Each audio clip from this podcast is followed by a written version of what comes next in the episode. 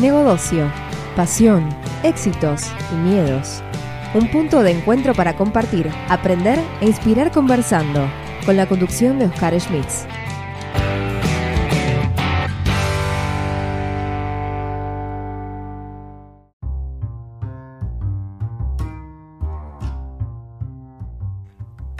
Todo esto es posible gracias a la aplicación Anchor.fm, una aplicación gratis que te permite grabar y editar, agregar música desde tu celular o desde tu PC. Anchor nos permite distribuir además todos nuestros podcasts en todas las redes conocidas de música y podcast como Spotify, Apple, Google, entre otros. Puedes bajarte la aplicación directamente desde Android Store o Apple Store o directamente ir a la dirección anchor.fm y empezar ya con tu podcast. Bueno, bienvenidos, bienvenidos a todos los que están escuchando y los que nos van a escuchar. Hoy nuevamente otro encuentro de, en este caso, una mezcla de varias cosas. Tecnologías disruptivas, creación argento o argentina, digamos, para el mundo y una solución que creo que vamos a dar, va a hablar un montón de cosas porque focalizar en una problemática muy singular que la vamos a empezar a analizar. Bienvenida Emiliana, ¿cómo estás? Muy bien, muchas gracias por la invitación. Eh, muy contento de, tener una charla con, ustedes. Bueno, genial. Primero, felicitaciones por la, por, la, sinergia, ¿no? Esto de ser emprendedor en Argentina cuesta una vacuna y varias más, digamos. Sí, es, es, complicado, pero bueno, lo que siempre decimos nosotros es que eh, una frase que usamos mucho es si funciona en Argentina, funciona en cualquier lado. Y otra frase es, eh, si lo hiciste acá, lo podés hacer en cualquier, lo puedes llevar a cualquier lado porque la verdad que cuesta mucho, pero, pero bueno, así eso nos hace creativos también y eso nos hace que, uno tenga un empuje distinto, ¿no? Y que esté acostumbrado a las, a las idas y vueltas y las vicisitudes que tenemos. Así que nada, un entrenamiento. Te lo cuento, te lo digo como emprendedor y te lo digo como entrenador de emprendedores y totalmente, totalmente de acuerdo. Es un, lo hiciste acá, Silicon Valley es un poroto, digamos, por alguna manera. Ojalá, ojalá, ojalá, pero, pero sí, de alguna manera es, es cuesta arriba, es cuesta arriba, pero, pero es lindo, es lindo, hay que, hay que llevarlo. Emiliano, ¿cómo, ¿Cómo es tu, si vos te tuvieras que contar eh, quién es Emiliano Buitrago, ¿no? Tu perfil académico y profesional, ¿cómo, cómo te definirías? Eh, en realidad, yo siempre me presento y me defino como jujeño. Yo soy jujeño, orgulloso de ser jujeño, nacido y criado en Jujuy, eh, emigrante a Buenos Aires, y ahí ya empezó mi formación dura, ¿no? De dejar la provincia y arrancar. Eh, y después a nivel profesional, soy bioquímico, también un, luchador de la bioquímica. La bioquímica a veces es ingrata, pero, pero es linda. Y yo creo que, me he sabido manejar muy fuerte. Y ahora en este rol nuevo de, emprendedor, que no, si bien desgraciadamente la, digamos, o por lo menos cuando yo transité la, universidad en la UBA, en la parte de bioquímica, no, el tema del emprendedurismo no, no sonaba demasiado y no nos preparan para eso, ¿no? no así como, por ejemplo, en, Estados Unidos, que la gente o sea, eh, huele y nace con eso, ¿no? Eh, la formación que yo tuve muy dura y dura en el sentido de, ciencias duras, ¿no? ¿no? No dura en el sentido de, sufrimiento. Cuesta, cuesta estudiar, pero este, eh, siempre como muy, muy de ciencia dura, ¿no? Totalmente, totalmente. Y en función de eso, nada, creo que me defino como una persona muy versátil y muy, eh, digamos, que se adapta fácilmente al, cambio, ¿no? Eh, y hoy me encuentro en este rol de, emprendedor y llevando adelante una empresa que lo que, digamos, eh, hasta a veces yo me sorprendo, pero yo creo que con un grado de madurez importante como para poder llevarlo adelante y con dos socios que la verdad que, este, nada, pilares y, compañeros que, que, digamos, en cierta manera, en algunos momentos decimos que, que, más que un trabajo es, me parece que no, eh, un club de amigos, ¿no? Que cómo lo llevamos adelante y cómo resolvemos determinados problemas y, escollos que se nos presentan. ¿Podemos, ¿Podés describir el equipo? Primero, antes del equipo está Javier, Omar y vos en la foto que pusimos. Sí. Em, ¿cómo, se armó? ¿Cómo fue la, el, el clic donde dijeron, bueno, vamos a hacer esto? ¿Qué son, son amigos, son colegas? Eh, Mira, en realidad no, colegas no, por suerte, no, porque sea malo, sino porque se armó un equipo de, digamos, cada uno tiene una formación diferente, lo cual hace que, funcione, ¿no? O sea, no quiere decir que si no tienen la misma formación no puede funcionar, pero la verdad que eh, generamos una amalgama interesantísima. Eh, en realidad el equipo se formó a partir de, digamos, de una inquietud eh, o en realidad un, problema puntual que tuvo una, amiga en común que este, tuvo un mal diagnóstico de laboratorio, le, diagnosticaron diabetes gestacional a partir de, un mal diagnóstico, de un mal análisis de laboratorio. En realidad, después, digamos, eh, indagando un poco, fue por un problema en el, transporte de la muestra que, perdieron la muestra de ella y le confundieron con otra, con otra muestra. Eh, y a partir de esto es que nosotros empezamos a detectar y dijimos, ¿cómo puede ser que esto pase?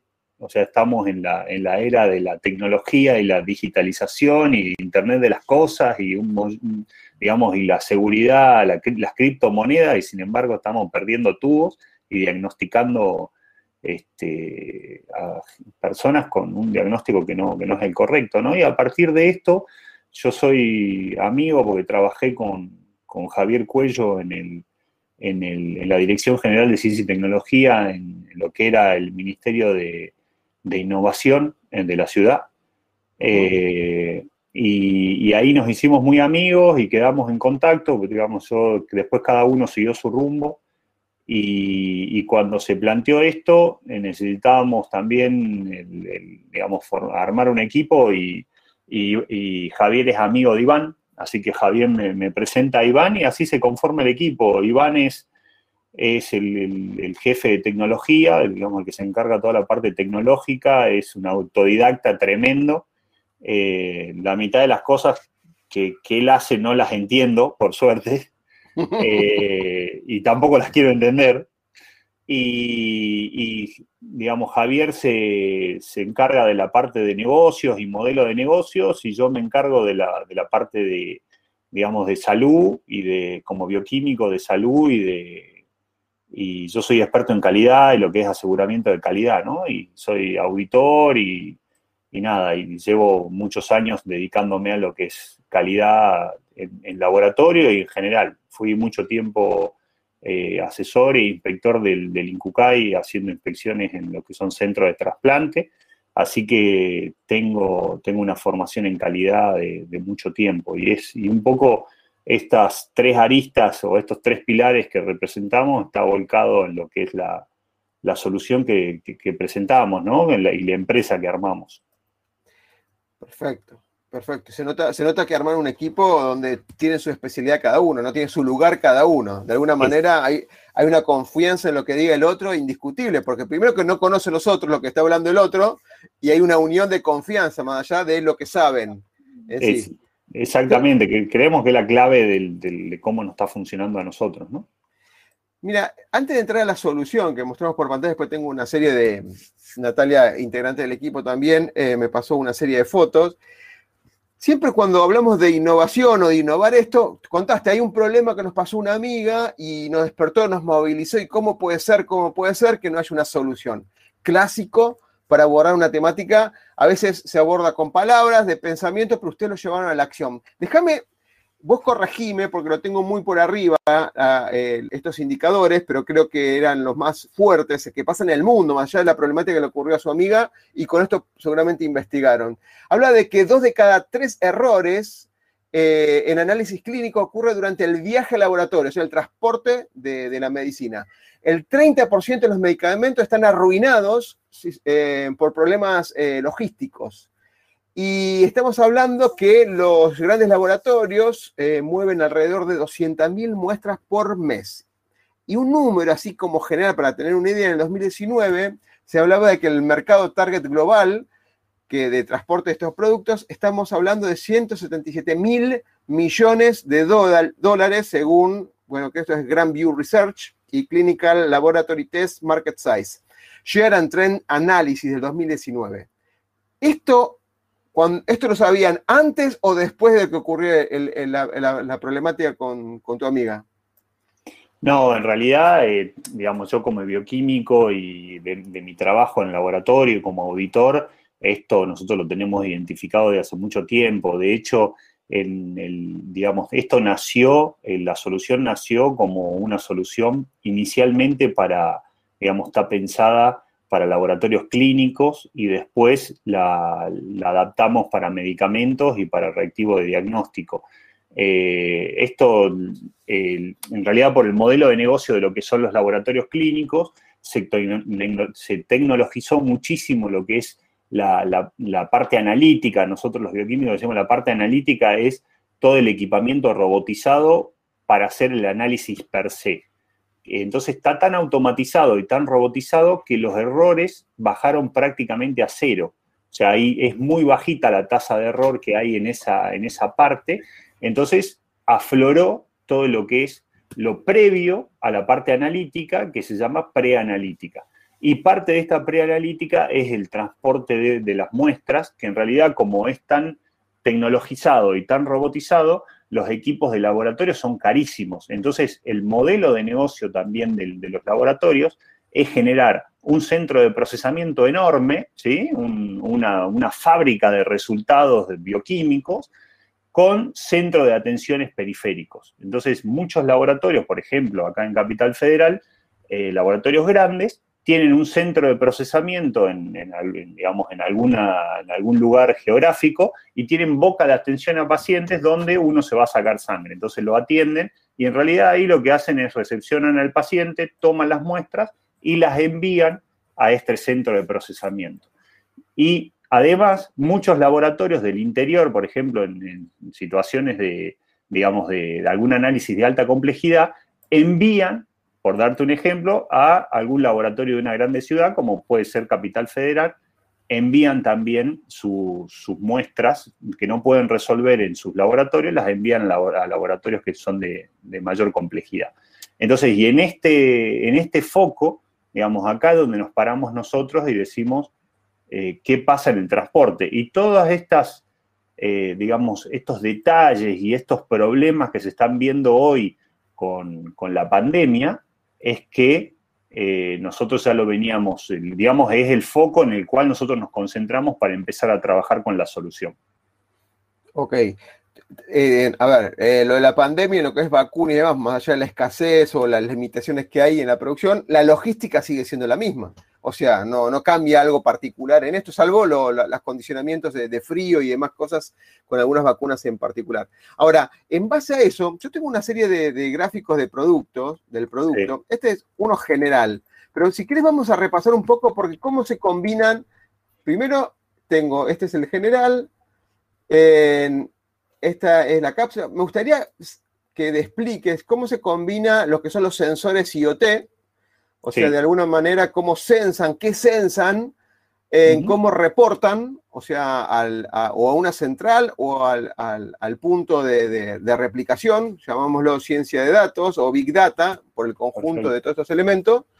Y después sí repasamos un poquito el circuito este que voy a dejar acá, que es el sistema DIS, que es el de ustedes, de punta a punta. ¿O querés que deje este? Pero me parece que el, tema de mostrar el producto es interesante. Como, como prefieras, si querés te voy contando más o menos cómo es el sistema y en base a eso eh, vas mostrando cada, cada parte, digamos, porque inicialmente, digamos, la empresa lo que se dedica es, eh, lo que brinda es un servicio de datos. ¿sí? Si querés ir al, al grafiquito, ese, perfecto. Entonces, lo que, lo que brindamos nosotros es un servicio de datos a partir de, eh, digamos, de, los, de, lo que generan los sensores. Entonces, y a partir de eso, digamos, ese fue el objetivo inicial.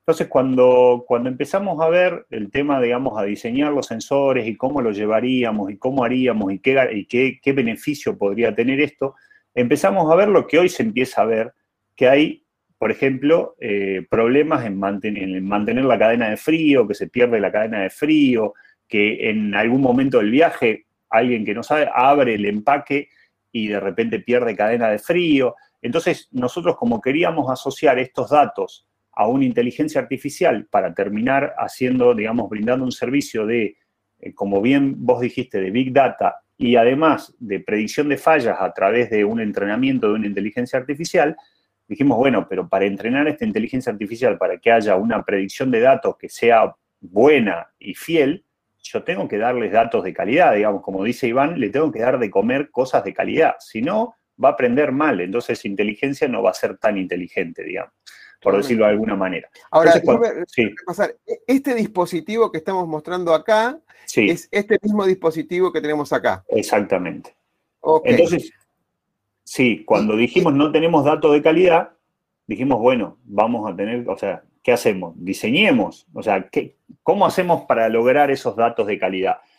Porque, por ejemplo, en sensado de la temperatura, si yo no tengo una cadena de frío de calidad, no voy a tener, digamos, datos de calidad para darle de comer esa inteligencia artificial. Entonces, tuvimos que desarrollar el hardware con, eh, para asegurar esa cadena de frío comparando con el método tradicional, que es, digamos, una caja que puede ser de telgopor o la, de, la que estamos acostumbrados de camping, o, digamos, alguna que, se, que, mantenga, la, digamos, la, el frío en el interior, que sea, digamos, que, que no, que no deje que el frío, digamos, que el frío se escape, o en realidad termodinámicamente hablando, que el calor entre, porque si, hay algún físico escuchando, va a decir, este muchacho dice cualquier cosa, en realidad evitando que el calor entre hacia él, entonces eh, favoreciendo que el interior esté frío.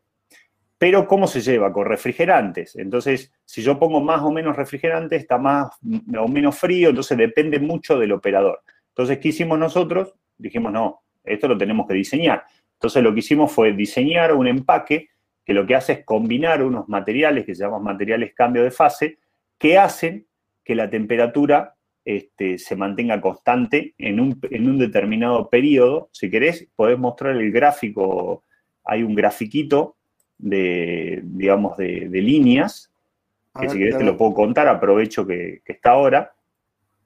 No lo tengo, ¿Este? Ahí está, ese. Ah, perfecto. En realidad, este es un gráfico de temperatura en función del tiempo, donde lo que nosotros mostramos son las ventajas que tiene en cadena de frío el, método, digamos, la solución DIS con respecto a la tradicional. La tradicional sería una caja de telgopor con eh, pack o refrigerantes, digamos. Entonces, lo que, el objetivo de, en este caso es mantener la temperatura entre 2 y 8 grados y si, ves la, línea celeste, que es, eh, DIS, tiene una eficiencia energética menor, que eso es lo que se vería al inicio del gráfico, cuando baja, digamos, la, muestra o, la vacuna o el medicamento se enfría rápidamente, llegando a la, temperatura objetivo en menos de 10 minutos, y después se mantiene constante, digamos, con una variación pequeña de, de más o menos un grado, por más de 24 horas y hasta 36 horas, dependiendo el acondicionamiento del empaque, digamos, de la, de la, caja externa, ¿no? Y con respecto al tradicional, que es la, digamos, la caja con, los refrigerantes, fíjate que, digamos, la eficiencia energética es, digamos, es, la estabilización es más rápida y fluctúa mucho más con respecto a lo que, al desarrollo nuestro. Entonces, en esto, hay una clara diferencia de 15 grados cuando pasan las horas, digamos, de 10 a 15 grados después del Claro, lo, cual es, complejo y más si no lo tengo medido y no lo tengo censado. Otro problema que, hoy lo estamos viendo, que no todos los, envíos, si bien eh, digamos, con, las vacunas este, se, se, está viendo que no todos los envíos censan la temperatura y no todos tienen trazabilidad de temperatura o la posibilidad de trazarlo y de medirlo todo el tiempo. Entonces, eh, yo nunca me entero que esto pasa a veces. Y en, eso es que empezamos a trabajar con el tema de la cadena de frío y en base a eso desarrollamos el empaque que antes, que antes mostraba. Y ese empaque, además, está, eh, lo que tiene es una serie de sensores, que lo interesante de esto es que todo el, digamos, todo el, el firmware y el del hardware está desarrollado por nosotros y toda la electrónica está desarrollada por nosotros. Digo nosotros, pues la empresa, porque en realidad el cráneo de todo esto es Iván. Este, pero bueno, yo le marco las cosas a dónde tenemos que llegar y él se las ingenia para, para desarrollarlas. Eh, eh, mira, tenés em, ¿nos puedes decir cuáles son los sensores? Sensores de temperatura, seguro, obviamente. Geoposicionamiento, GPS también, seguro, porque hace una trazabilidad. En realidad los sensores también se pueden, eh, como te decía que lo desarrollamos íntegramente nosotros, lo que digamos se puede adaptar a las necesidades del cliente y del producto. De repente, si el producto es fotosensible, o sea que es sensible a la luz, se puede poner un sensor del, digamos, de, de, intensidad de luz para ver si cumplió durante el trayecto, de repente si es higroscópico, que es, sensible a la, humedad o, absorbe humedad, se puede poner un sensor de, humedad. En este caso, por ejemplo, también lo, estándar sería un sensor de temperatura y un, acelerómetro que hace que permite que, se vea la, calidad del viaje. Nosotros tenemos, eh, digamos, diseñados distintos... Eh, eh, sería puntos de cortes de esa aceleración y, digamos, y desaceleración y en función de cómo está ubicado el empaque, sabemos si, fue maltratado, si, si, el, digamos, el, transporte donde fue llevado, el conductor no tiene cuidado, eh, distintas, del, mismo sensor, distintas este, formas de interpretar la información en función de cómo Iván ubicó ese sensor y cómo hace la lectura. Y por otro lado, además, un desarrollo adicional que hicimos con el sensor de temperatura es que el, digamos, la temperatura que mide no es la temperatura del aire del, lugar donde se está transportando, que es lo que la manera que se mide el, tradicional, digamos, si vemos hoy las vacunas tienen un data logger adentro de la caja que después se, se retire y se descarga la información, que lo, cual no es, digamos, si yo lo, dependiendo dónde ubique yo ese sensor, va a ser representativo de una cosa o de la otra. Digamos, yo tengo un empaque lleno de vacunas donde lo cubro con hielo seco, el, el, vial que está en una punta a 10 centímetros del hielo seco va a tener una temperatura distinta al que está en el centro del empaque, Básicamente porque por, digamos, por transferencia de temperatura a través del aire, el aire es muy mal transmisor de temperatura. Entonces, eh, además, nosotros lo que, digamos, lo del gráfico que te mostraba y por qué llega tan rápido a temperatura, porque nosotros, el, al ser un diseño personalizado, la temperatura se, se estabiliza rápidamente porque es transferencia por contacto y no a través del aire. Entonces, en este caso, como te decía, los, y, ah, y lo que te decía, el sensor de temperatura, hicimos un diseño que lo que hace es medir y representar exactamente la temperatura que lleva cada objeto. ¿Sí? En el caso de la, por ejemplo, de muestras biológicas, representa la temperatura que lleva y no, y no mide la temperatura del aire del espacio que se está transportando. Que esa es una, una, ventaja y una solución que encontramos de hecho, tenemos todo el sistema y además este sistema de censado patentado, digamos, del año pasado, y ya tenemos presentada la patente a nivel internacional también. Ok, ahí eh, eh, eh, es muy buena la aclaración de los tipos de sensores, porque ya pensaron varios casos de uso, ¿no? Porque esto del maltrato, la humedad, que por ahí depende por el, de, tu lado de expertise, lo que pueden, digamos, de alguna manera ser foco estos, esta vacuna. La pregunta es del millón, ¿no? Esto reporta una nube, ¿sí? Una nube, y en el caso que se corte la nube, que acumula en, los, en, las placas, en el firmware, ¿cómo es? Sí, en realidad, este, ah, y antes que un, sensor más que me olvidé, también tiene, te sensa si es que el empaque fue, fue digamos, abierto o no. Nosotros sabemos si el, si el empaque sufrió apertura o no durante el trayecto. Mm, eh, y cuántas aperturas también. Eh, lo, que me, lo que me preguntabas es si, pierde contacto con la nube, en realidad lo que hace es, eh, tiene una memoria y, va acumulando los datos y se reporta a la nube y además cuando llega a destino, que, tienen que hacer un, digamos, un escaneo a través de la app, y en ese momento se descarga todos los datos en, digamos, en, el dispositivo que se recepcionó, en, digamos, a través del dispositivo vuelve a la nube. Excelente.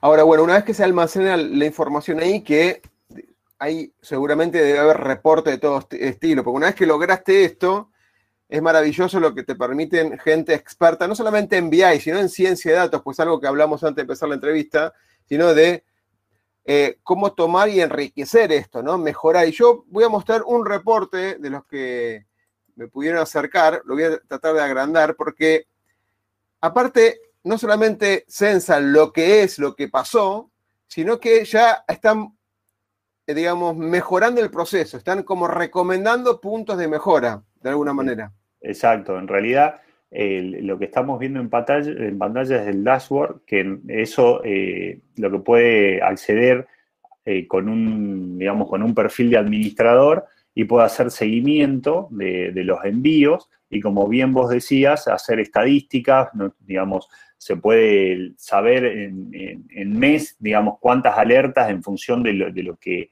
necesita el usuario y puede generar el usuario como alerta o oportunidades de mejora ir sabiendo cómo, cómo va el desempeño mes a mes durante el periodo que el, usuario o el cliente quiera, ¿no? Y también eh, permite visualizar las alertas en, tiempo real, las alertas que van teniendo en el, durante, el, durante el viaje.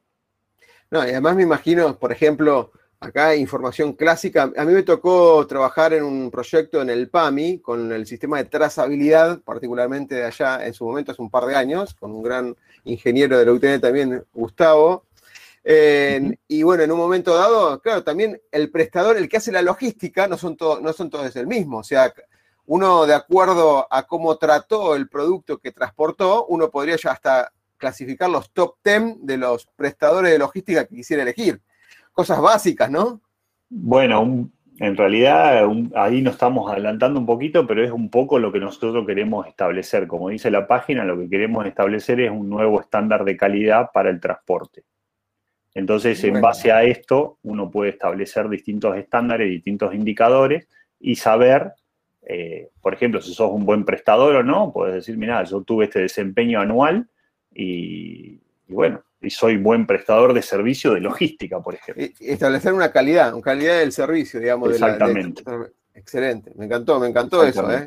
Me encantó porque de alguna manera, en, muchos casos, cuando no se mide, bueno, la clásica frase, lo que no, se, no, lo que no se mide no se puede controlar, lo que no se puede controlar no se puede mejorar, y si no se puede mejorar no se puede dar un mejor de, un producto de calidad constantemente. Una premisa básica que cuesta muchas veces cuando a veces estamos en, un país, no, no lo quiero criticar al país, saquemos el país, en, empresas que no tienen el tiempo para dedicarle a medir las cosas. Esto basado en datos. Es, em, así. Me, encanta esto porque es una retroalimentación perfecta y el tema de la salud que fue tan golpeado estos últimos años y medio. Tengo una pregunta. Nombraste inteligencia artificial, que bueno, obviamente hay algún tipo de modelo que tomando estos datos de calidad, como te había dicho Iván, eh, te va a enriquecer y sobre modelos eh, hacer, o, eh, ¿cómo se llama? Ahora no me sale, pero proyecciones, tiene otro nombre, lo que, lo que quiero decir, pero proyecciones o predicciones. predicciones, ahí está, gracias, predicciones, etcétera. O mismo estudiar volúmenes de datos, ¿no? O sea, combinaciones, qué cosas funcionaron, prestadores, vacunas, cuáles tuvieron más problemática, cuáles no rindió tanto la temperatura como esperaba, etcétera. Hasta se pueden practicar escenarios sin hacer el caso de experimentación, porque ya la experimentación quizás está en esa gran base de datos. Hablaron de inteligencia artificial, Big Data y ciencia de datos. Y IoT, fundamental, IoT en todo esto. Sí, sí. Me faltó, ponía, si ponías blockchain, cerramos toda la, innovación completa. Pero yo no tenía blockchain. Sí, no, no, todos los datos como la mayoría de, los clientes, digamos, a lo que nosotros apuntamos, o los usuarios a lo que apuntamos, reciben auditorías, eh, estos informes tienen que estar resguardados. Y, qué mejor resguardar todo lo que es Internet de las Cosas y nube y ciencia de datos que hacerlo a través de blockchain. Así que, digamos, todo lo que es, eh, digamos, el resguardo de todos estos datos está descentralizado y, resguardado a través de blockchain. No, excelente, excelente. Los famosos contratos o registros blockchains, eh, digamos, por más que empezó hace un par de años, digamos, cada vez más auge, ¿no? Hay una pelea más con el tema más de criptomoneda, que acá no aplica, acá aplica más a la parte de contratos, digamos, o perdón, la parte de, uy, de, información descentralizada y, segura. Exacto. No, y aparte esto es importante para la, para la transparencia también de la empresa, ¿no? Que en realidad uno podría manipular los datos y decirle, mira, tu envío fue fantástico, y, digamos, si uno piensa mal, ¿no? Pero, pero bueno, yo creo que esto también a nosotros nos da transparencia cuando eh, a la hora de, ofrecer el servicio, de decir, mira, esto eh, está resguardado de esta manera, que hoy es lo último en, seguridad.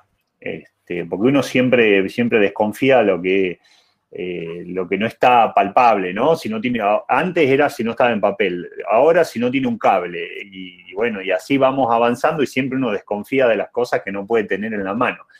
Así que, eh, digamos, creo que le, le, le estamos eh, brindando un servicio de, digamos, de calidad. Nosotros queremos dar un servicio de excelencia con, desde desde lo que es la estética hasta lo que es el servicio en sí, digamos, ¿no? Eh, calidad al 100% y como te decía, generar un, nuevo estándar de lo que es eh, calidad en logística para el servicio de la salud. ¿no? Em, te hago un par de preguntas más. Em, una es, ¿cuánto, ¿cuánto tiempo le llevó desde que descubrieron ese problema que los movilizó hasta que empezó a tener un producto, lo que llaman la jerga de emprendedores el MVP o el producto mínimo viable, el producto mínimo como para salir a ofrecer o probar. Y en realidad este, nosotros estamos trabajando de mediados del 2019. La, pandemia nos, golpeó un poquito y nos retrasó un poco, pero desde nosotros el, MVP, digamos, el producto mínimo viable, son todas jergas que, aprendí en estos años. Muy bien, muy bien. Este, y, la, y, la, beta y todo eso, eh, eh, lo, finalizamos al, MVP a fines del año pasado, ya que nosotros teníamos proyectado finalizarlo alrededor de abril-mayo, pero bueno, como todos saben, eh, nos, tuvimos que quedar encerrados en casa, igual avanzamos muchísimo si yo te contara los, los, experimentos y las pruebas que hice en casa, mi, mujer me quería matar.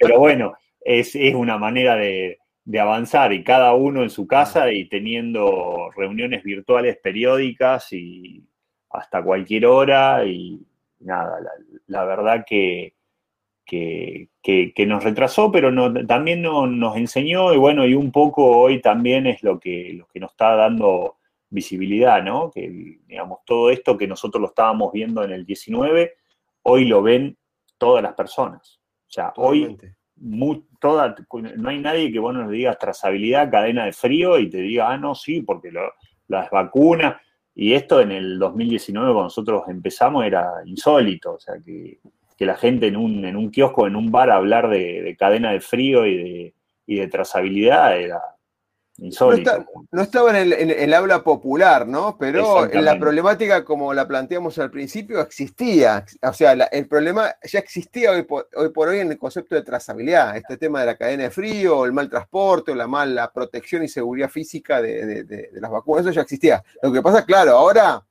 somos todos doctores, somos todos médicos, somos todos ingenieros en, eh, químicos, etcétera, porque tanto que escuchamos cruzado, algo se nos pega. No sé si era. Decime, Emiliano, si se puede, ¿no? Em, inversiones, proyecciones, ¿qué estás esperando que suceda en los próximos años? Eh, en realidad, este, estamos. Eh, no, quiero mentirte en fechas, tengo el GAN de Javier en la cabeza. No, no, no no poco eh, fecha, no, no, pero no, más, o menos de la proyección. Estamos, eh, la proyección nuestra es que alrededor de cerca de fin de año, también depende cómo siga toda la situación, pero eh, en un escenario favorable, alrededor de agosto, septiembre, octubre, estar, digamos, con una, con una ronda de inversión este, que, pueda estar rondando por encima del, medio millón de dólares, porque la, digamos, la empresa está evaluada en, digamos, eso da el porcentaje, los que saben lo que hacen, la proyección de la inversión, para el, porque básicamente la, inversión que necesitamos es para el escalado, estamos teniendo muchas consultas, eh, digamos, a nivel internacional y, pretendemos dar respuesta a esto. y los pasos a seguir son eh, Latinoamérica, septiembre, octubre, diciembre, enero, febrero, mercado americano y tenemos alguna propuesta para mediado de año eh, hacer alguna implementación en África, eh, lo cual es, insólito. nosotros nos reíamos porque decimos cómo es la, globalización y la conexión de las cosas. Este, y por otro lado, tratar de desembarcar en Europa en, también en, a principio del año que viene. Ok, bueno, pareciera como que algo de interés y, el producto porque cierra por todos lados, digamos, la solución. y en realidad, interés hay. Sí, eh, interés hay mucho. La verdad que las personas que se enteran de esta solución, sobre todo con el, digamos, con la repercusión que y la difusión, eh, les parece muy bueno el proyecto. Eh, porque aparte es, digamos, relativamente simple la solución, es fácil de, interpretar. Eh, digamos, la pandemia dejó, digamos, a traslucir muchas cosas que nosotros, como decíamos, ya la veíamos, pero hoy todo el mundo la entiende y todo el mundo la, sabe que pasa.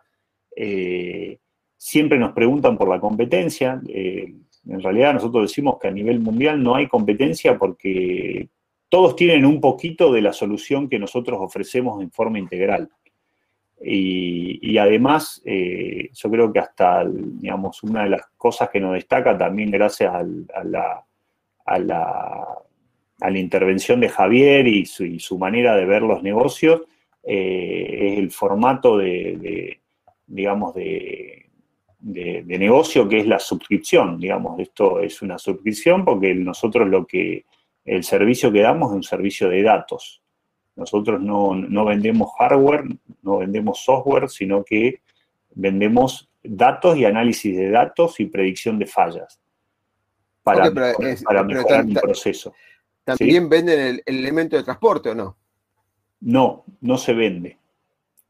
Ah, es, eso nosotros, eh, porque en realidad si nosotros los vendemos, eh, no tenemos manera de hacerle seguimiento, mantenimiento y que eso siga ofreciendo los datos de calidad que nosotros necesitamos para, alimentar esta inteligencia artificial.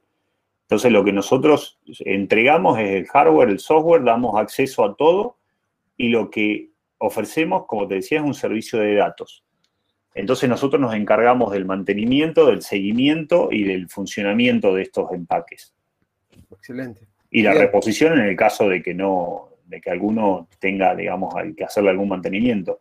Y además el sistema está pensado para hacer un mantenimiento rápido en el lugar. O sea, básicamente lo que se, hace mantenimiento, porque el empaque se reutiliza, se hace mantenimiento de los sensores, porque las normativas exigen que tengan que estar calibrados. Por ejemplo, el sensor de temperatura tiene que estar calibrado contra patrón. Nosotros hacemos la calibración en la empresa y hacemos el cambio como si entrara a boxes, lo hacemos en el, cambio en medio de la pista hacemos el cambio, ponemos otro paquete de sensores y sigue caminando. Así que un poco ese es el, modelo de negocio que tenemos nosotros y creemos que la solución es, digamos, está pensada para, que sea lo más simple posible para el usuario y, que se agregue a su sistema y a su proceso sin, alterar eh, el proceso que ya tienen establecido. ¿no? Ok. Em, Emiliano, eh, la última pregunta, nada que ver con... Eh, primero, felicitaciones por la iniciativa, por la constancia, por, sobrepasar en los desafíos del 2020 y seguir adelante. Porque doblemente el esfuerzo, ¿no? Y se nota que bien apuntado, la inversión es para aumentar la escalabilidad del producto y generar, obviamente, el flujo de, suscripciones, como dijiste, y el, flujo de uso, y por lo que veo, ya es internacional de alguna manera, porque siempre van a empezar en África a mitad de año o ya por otra, otro continente, ya escapa. Eso que tiene fantástico estas soluciones en la nube y aplicar esto. Están digamos, se puede montar en un lugar accesible para todos, ¿no? Esa democratización de la tecnología de alguna manera. La verdad, interesante. Por ese lado, felicitaciones a todo el equipo, obviamente. Y siempre cerramos con una recomendación de una frase, de una de una, un libro, de una película o de una serie, como quieras, que recomiendes de alguna manera. O bien ligado a esto, o bien algo que vos que digas, che, miren esto porque tiene mucho que ver. Sí, en realidad un poco parafraseando lo que, lo que vos habías, habías planteado al principio, que es nuestro eslogan, ¿no? Lo que, eh, lo, que, lo que no se mide no se puede mejorar. Básicamente es, eh, uno tiene que estar, digamos, atento a dónde se pueden mejorar los procesos y, lo que nosotros buscamos es mejorar el proceso para mejorar la salud. Eh, obviamente estamos en un, en un, digamos, en un sector pequeño de lo que es, pero hoy estamos viendo el gran impacto que tiene. Entonces, digamos, la, frase sería la frase un poco trillada, pero es en lo que nosotros nos montamos para desarrollar todo esto, que es lo que no se mide no se puede mejorar. Así que esa creo que es la frase que, nos, mejor nos identifica a nosotros porque nosotros lo que, lo que queremos hacer y lo que estamos haciendo es medir para mejorar. Totalmente. Excelente, excelente. Bueno, Emiliano, gracias, gracias por, a todo el equipo y bueno, más adelante cuando ya esté avanzado, por ahí vemos, podemos ir navegando un poquito más la información que se pueda ver, ¿no? O sea, de reportes, de tendencias, cosas interesantes que hayan estudiado, porque ahora viene todo un estudio de todos esos datos también, ¿no? De alguna manera es qué cosas se le puede proponer a la industria de trazabilidad, mejoras, cómo mejorar toda esa industria para, para para ahorrar costos, para mejorar la, exposición del negocio o mismo para, para darle una mejor calidad a los productos de punta a punta.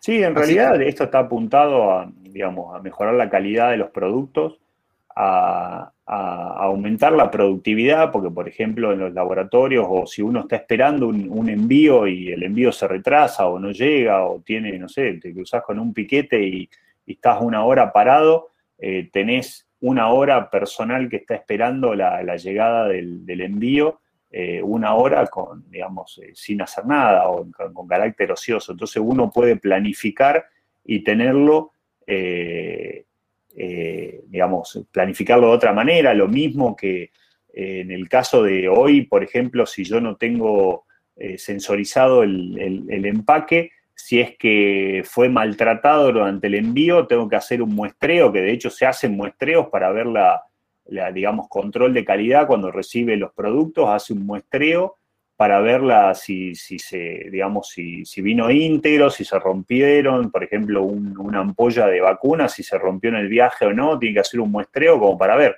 En cambio, en este caso, puedo identificar cuáles son los, los paquetes que fueron digamos, que tuvieron un peor transporte e ir directamente a ese punto. Entonces yo de antemano puedo saber cuáles son los paquetes que tengo que revisar, por darte un ejemplo.